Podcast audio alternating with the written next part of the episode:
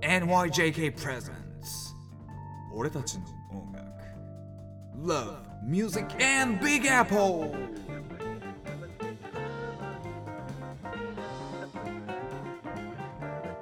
皆さんこんにちはギタリストコンポーザーの友谷小川ですはい、皆さんこんにちは、田中慎太郎です。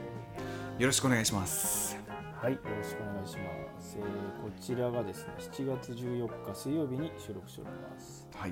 はい。はい、本日のポッドキャストは何ですか？何回目ですかね？第33回目ですね。33回、はい。おえー先週に引き続きまして、レディオヘッドの、えーパート3ですね。ーパート3ですね。3が揃いましたね、3が揃いま 3が揃いましたね、そういやね。はい。今気づきましたけど。はい。はい。ということで、えー、と実はですねこれ毎回ポッドキャストをあの収録する前に軽く打ち合わせというかアイドリングを慎太郎さんとはいはいさせていただくんですけども、今日はなんかもういろんいろんな話が飛び出してきてもう1時間半ぐらいアイドリングしてますけど。もそうですね。全くこのポッドキャストのテーマにも関係ない話が関係ないですね。してましたけどね。してましたけど、ね、まあ、それが本当はねあの録音してたらそれはそれであのリアルなねミュージシャンのお話とかねそういうニューヨークの演奏者じ事情みたいなねそういうのが、はい本当は聞けて面白かったんですけど残念ながら全く撮ってない。そうです。だいぶ裏事情がね、あったんで、ね、まあでもこの辺の話はねあのなんかまとめて別の機会にでもお話できたらなと思いますけど。うん、はい。まあ、ニューヨークならではというかねそういう話でしたね。そうですね、うん。はい。ということで、えー、と1週間前ほど前に「レディオヘッドのパート2をだいぶ濃厚なあの中身でお伝えしましたけれども、1週間経ってどうですか慎太郎さん。お聞きいただけましたでしょうか？そうですね。まあ基本あの課題曲がね2曲いただいてましたけどね、今回ね、そうですね。How to How to Disappear Completely ですね。はい。1曲は。であとは There There 課題曲2曲をいただいたんですけどまはい。ああの基本的にはまあ全体的に似てる感じですよね。あのレディーヘッドの曲ってね。ちょっとまあ、ね。ちょっとダークなというか、うん。っていうのがありりますよはい。ね、うん、そうですね、まあ、うん暗いというよりは、なんというか、まあ、ちょっと、はい、えー、ハスに構えたじゃないですけど、まあいいいい言い方だとね。そうです。はい。でただ今回ですねその「How to Disappear Completely を」まあ、聞いててではい。僕いつも大体そのいただいた課題曲ってあの YouTube のはい、はい。で聞いてるんですけど、うん、で今回まあたまたま、まあ、いつも音だけ出して聞いたりしてるんですけどたまたまあの、まあ、映像も見ながら見てたんですよね。でまあ映像って言ってもあのキッド A のあのアルバムのジャケット写真延々写ってるだけなんですけどうん、で曲自体が、まあ、これもね今まで多分聞いてたらただはい。単純に面白いなって思って聞いてただけだと思うんですけど、なんかね、えっと、アコースティックギターと、はい。あと、はい、ちょっとバックグラウンドにかかってる打ち込み系というかちょっとノイズ系っぽい音とあとうん。ボーカルのとか、なんか全然そのリズムが合ってないというかあうん。のバラバラのリズムの中でもなんかちゃんと調和されてて、うん、うん。なんかそれこそまあねあのここ数回で覚えましたがポリリズムじゃないですけど。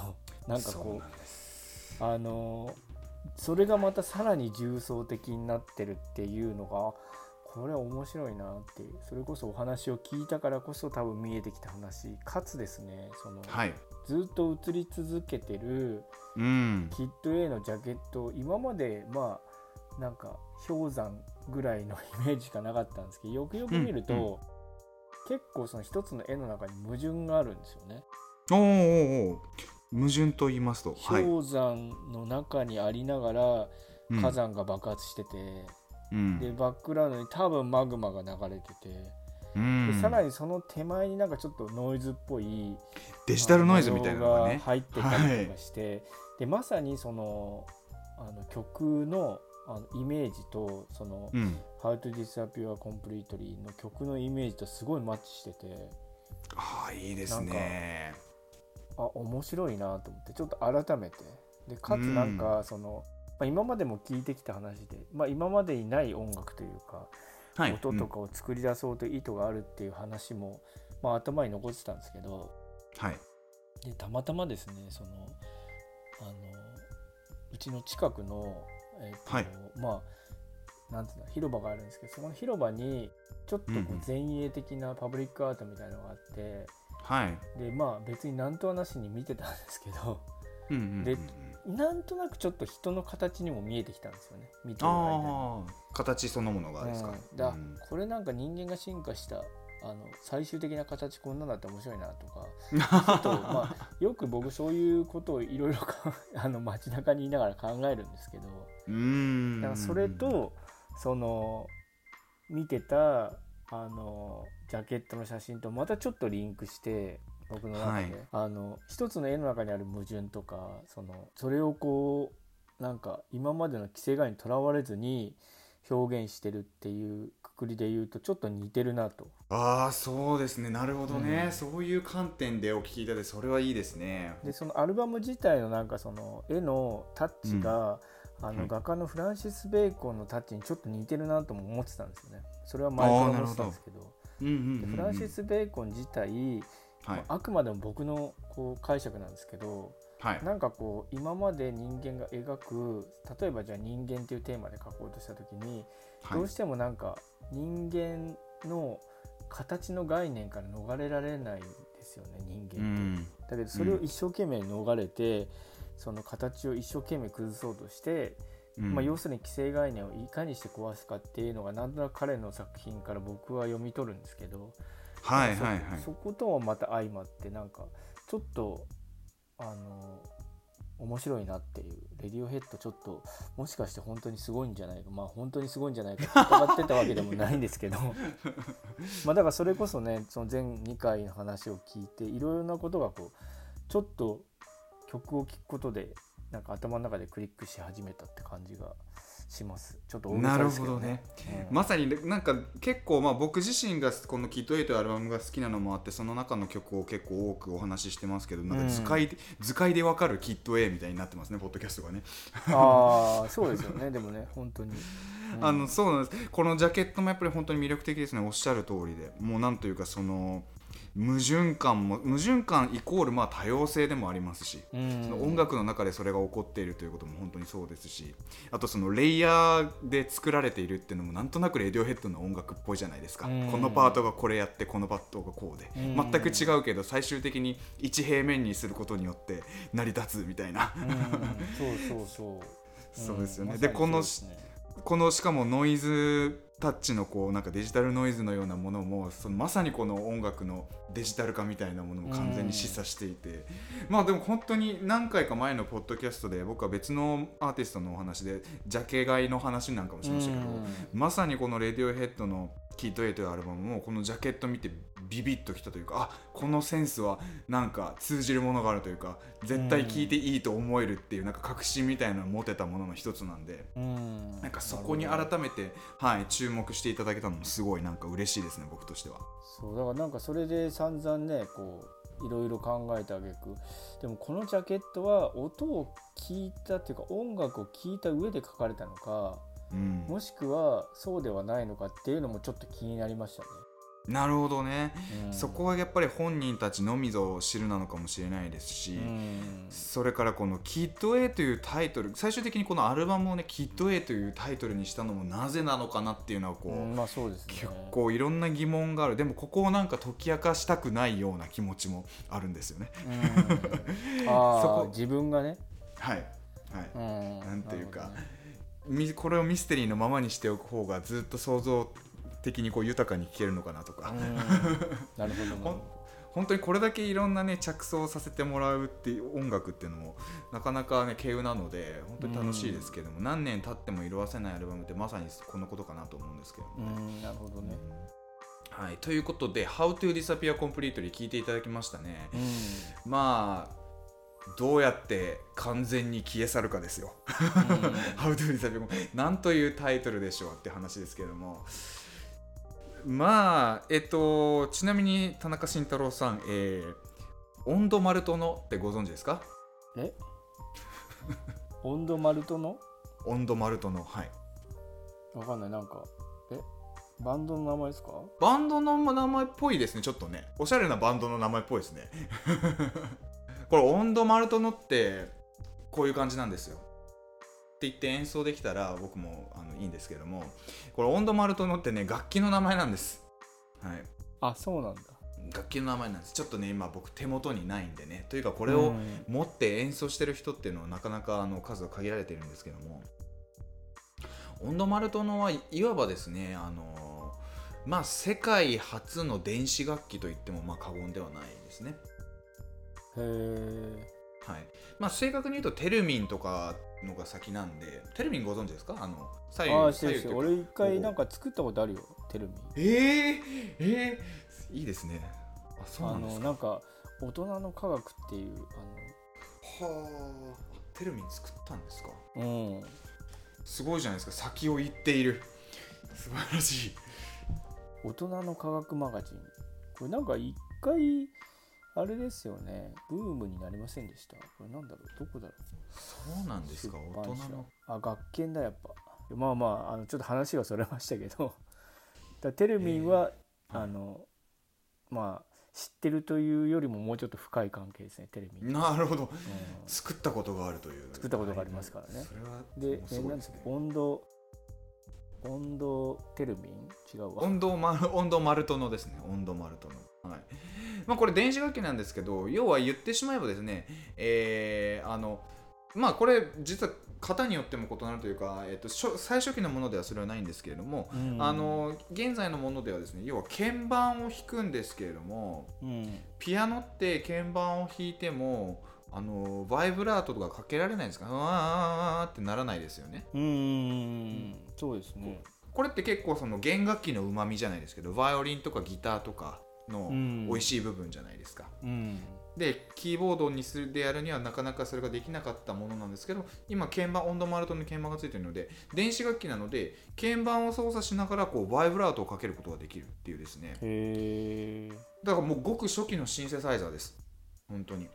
またキーボードとも違うんですね。キーボード普通のこうキーボードっていうか普通のキーボードとは違いますね。というか原理自体はテルミンの方が近いのでそれが先に作られた後それに鍵盤がくっつけられたという形で。これ演奏の仕方いろいろいろいろあってですね。そうはい、でうん鍵盤も実はついてるんですけど鍵盤の手前にワイヤーがあってそこのワイヤーに指を通してこう左右にスライドさせることによってこううーんみたいなこう段階のない上昇下降みたいな人の声のようなねことをできたりそれから、えー、ともちろん電子楽器なのでスピーカーが必要なんですけどもそこに通すスピーカーの種類によってこうエコーが深くかかったりあるいはこう、えーハープのようにこう弦が、あのーくっついていてそのはあの弦が共鳴することによってよりこうものすごく奥行きのある、あのーちょっと宇宙的な音が出たりだとかうん。っていうふうにこういろんなですね音を作り変えることができる。本当にもうごくアナログでごく初期のシステムなんですけどシンセサイザーのようなことができるっていう楽器なんですうね、んなるほどね。はい、これがオンドマルトノっていうんですけれども、うんこのオンドマルトノっていう楽器がですね実はレディオヘッドの曲には、えー結構頻繁に使われてます。あそうなんですねそうなんです。だからこれ例えば電子楽器なんかシンセサイザーっぽいなとか打ち込みっぽいなっていう風に聞こえるものの中にもですね、オンドマルトノっていうこれしかも1900 1920年代とかにで作られたあの楽器なんですけども、そうはい、そういうまあまあ、先進的は先進的なんですけど原初的なアイデアの楽器っていうのがけ結構ふんだんに散りばめられていまして、その中の一つがこう「How to Disappear Completely」なんですね。なるほどねはい、でこれ一般の人今の耳で言うとあこれすごいこうやってシンセが使われシンセサイザー使われてるななんか打ち込みっぽいなっていう風なんですけど実はオンドマルトノという楽器を使ってこう人力で演奏されてるっていうのがいくつかあるんですよね。うん。はい、これ「How to Disappear Completely」もこううーんってなったりする音が、うん。あのいろいろ流れたりするんですけど、うん。こういうのってオンドマルトノで演奏されてるんですよ。なるほどねはい、でオンドマルトの結構これ以外にもですね「あのイン・レインボーズ」っていうアルバムに入っている「バディ・スナッチャー」っていう曲だったりアムニジアックの中の「パルク・プル・リボルビング・ドア」っていう曲とかあの実は Radiohead のその instrumentation 楽器編成の中には結構欠かせない存在なんですよ。へえオンドマルトのそうなんです。オンドマルトの、へはい、なのでですねキッド A って結構そのエレクトロニカの先鋭的なアルバムなので、うん。あのどっちかっていうと打ち込みかなコンピューターっぽいなっていうふうに思う方多いかもしれないですけどこういうですね、うん。あの従来のものすごくごくアナログなシステムの楽器とかもふんだんに使われてるっていうのがレディオヘッドの魅力の一つだと思います。えなるほどねはい、さらに「How to Disappear Completely」の場合はストリングスも入ってますね。バイオリンだとかチェロだとうん。かストリングスセクションが入ってます。がこれがすごく豪華な、あのー効果を出してると思うんですけどこれ最後の方にものすごくデチューンされてですね不協和音をぐわーっと作ってるところがあると思うんですね。曲の後半部う分で。んでこうなんというか全体のサウンドのうねりみたいなのをこう出してああこれでぐちゃぐちゃになってしまうかなと思ったら一気にその後こう強和音にこう綺麗な和音に解決してっていうこう本当になんて言うんでしょうね。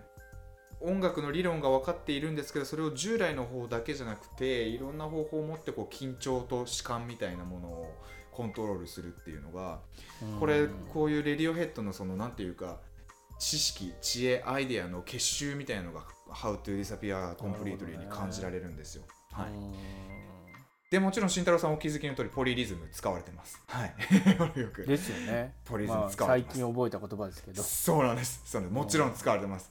なのでこれすごいですよ本当に。こういろんなアイデアがギュッと詰まっていますね。ううん。確かになんかこう聞いててなんかいろんなことを試してやってるんだろうなっていうのを感じさせますよね。だからこれを本当にはい、あのそのまま聞いててももちろん面白いんでしょうけどうん、なんかいろいろやっぱりそのバックグラウンドにある彼らが試そうとしてることとかやろうとしてることっていうのが分かった上で聞いたのでうん、分かったこともたくさんあるんだろうなっていうのはあの温度マルトのは初めて聞きましたけど、うん、なんかそれはすごく感じましたね今回。そうなんですね、うん。そうすごいことです。でしかも温度マルトのあの実際にですねその人力でマンパワーで演奏される楽器なのであのライブなんかでうん。温度マルトの演奏することもありますからね。ステージ上で。あはい、できちゃうんですよ。シンセとかと違ってまた。はい。なのでそういうことがすごいですね。でキッド A のアルバム結構そういうのもありましてアナログシンセサイザーってあのご存知ですか？あのものすごいバカでかいこう冷蔵庫みたいなでっかい箱にケーブルがいっぱいつながれてるのがあるんですけどもね。これアナログシンセサイザーなんかでもシンセサイザーの一番最初ってなんかあれだよね。ジョージ・ハリソンの時に出てきたよね。そうですそうですそれよりもさらにでかいってこと？まあそれとほぼ同じものと考えてもらっていいですね。同じ感じ？ははい。これ例えばイデオティック、イデオテックなんかをライブで演奏するときに実際にえっと、えーギターのジョニー・グリーンウッドがですねギターを持たずにこのしバカでっかいアナログシンセサイザーのいろいろケーブルやらなんららを入れ替えたりあのひねあのつまみをひねったりしながらライブで再現したりしてるんですよ。ステージ上にでっかいの持ち込んで、すごいね。はい、だからそういうところそうですねやっぱりそのプロダクションって面だけじゃなくてじライブで演奏してる時にどれだけそれをあの人間的に生きた形でできるかっていうのもあのうんレディオヘッドの面白さかなと思いますね。うんはいそうですね。えっ、とそれから課題曲でお話しした「There There」っていう曲ですね。そっちはですねあんまりなんかあのあまあなんかレディオヘッドの曲だなっていう感じで聞いちゃったんですけどうんうんうん、うんあでも全然それでもちろんいいんですよ。あのーもうその通りだと思います。はい。その通りなんですけども、これあの注目するのはあの実はえっ、とドラムというかですねパーカッションなんですね。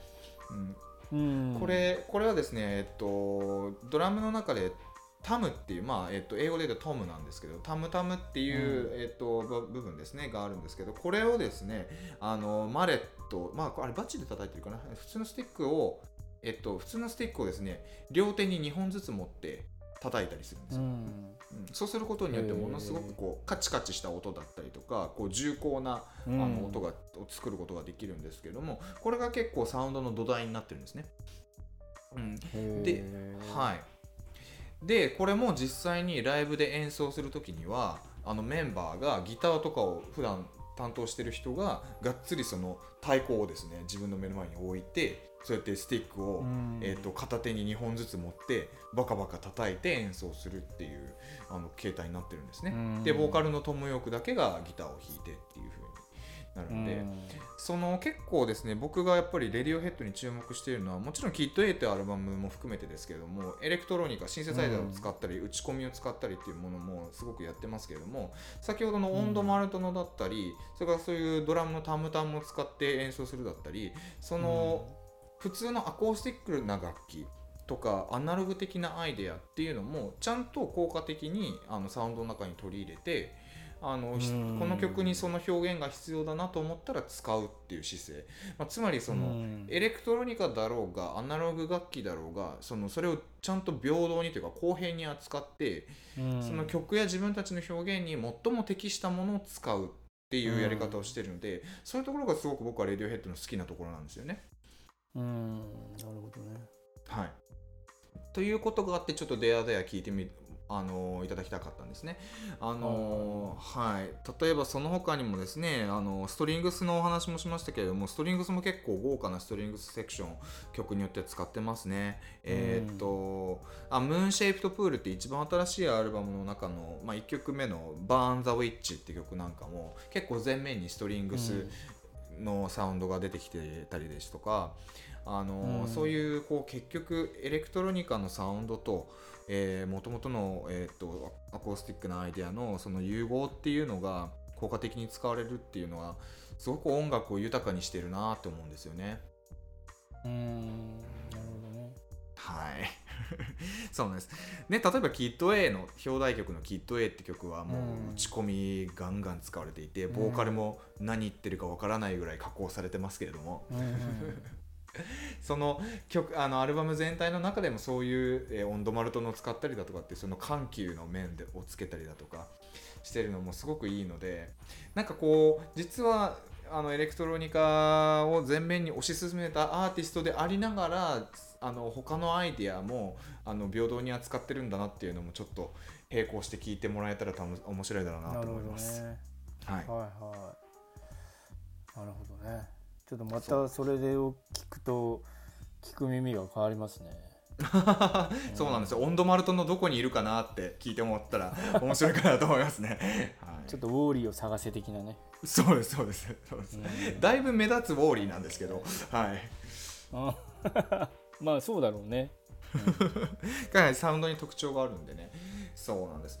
だから結局彼らが目指してるのってそういうことなのかなって思うんですよね。あの変拍子のお話、ポリリズムの話も結構ゴリゴリしてきましたけれども、かといって4分の4拍子や4分の3拍子の曲はないわけでもないわけじゃないですか。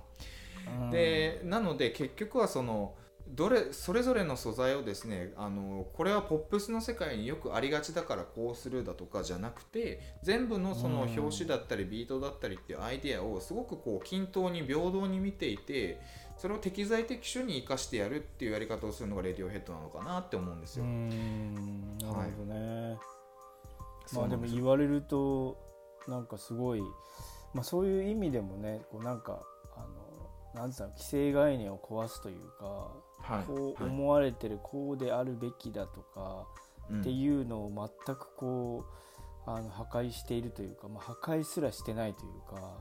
あもう全てを受け入れる段階ですね。それが音楽ってそれが当たり前じゃないっていうのをなんかうん。正面からぶつけてくるというか、はい。っていうことなんでしょうね。そういうことですね。うかっこいいですね。うんん、そうですねかっこいいですね。そうなんですよだからなんというか、あのーもちろんそういうアプローチを使ってあコンポジションのアイデアが面白いだとかサウンドの作り方が面白いっていう面でも、あのー僕には影響をあの与えてきましたけどもそれだけじゃなくてうんなんかこうどこか音楽的な心情の部分でレディオヘッドはこう一個こうあの羅針盤のようにずっとあのうん持っている存在でもあるんですよね。でね検索とかして、はい。あのレディオヘッドってやると割と嫌いってすぐ出てくるよね。わかんないと なかかなか悲しいですけどね。ただなんかわかんないからなんかみんながいいとかって言うけどわかんないっていうのの裏返しみたいな感じなんじゃないですかね。そうですね。それもあるかもしれないですね。うん、で逆になんかねちょっとこうレディオヘッド好きっていうとちょっとかっこいい的なところも出てくるじゃないですか多分。ああ確かに、うんなんかこれまでの話聞く限り、あそういう人もいるんだろうなっていう。はい。なんか、はい。あ俺レディオヘッド好きだからちょっとイケてるでしょみたいな。分かってるでしょ俺みたいな。でもうんいなくもないのかもね、ちょっとそのアングラ感みたいなのもありますもんね。ううん。んでもそういう人でもね今回ちょっと3回やってますけどそれを聞いていただければ、ね、それこそあの友や小川のお話完コピしてもらったら 結構ああこいつ分かってるねっていうのがちょっとできちゃうよねこれね。できちゃうかもしれないですね、これね。はい、はい、という感じですかね。はい。そうですね。そろそろはいお時間でございますけど、まあでもこれ深いねでもねちょっと、深いですし、はい、毎回話聞いて思うけどやっぱ毎回次聞いた時にあなるほどね。あ言ってたのってこういうことかとかうん。毎回発見した感じがあったんで、うん。はい、今まで本当あなんかまあ僕は結構こういうテイスト好きだなぐらいでしか聞いてなかったんで特に。はい、うん。はい。あそんな深い意図があったんだとかちょっと聞くと、まあ、ポリリズムも覚えたしね。うんうんこれは大きなあれですね。Perfume はいの歌だけじゃなくて、あポリリズムってこういうことなのね。ってそうなんだ。Perfume もすごいって話になりますけどまあよしじゃあこれはまた別の機会にということで。はいそうしましたら、えーレディオヘッドの、えーパート3の関係線ですね。でした。はい。俺たちの音楽では番組への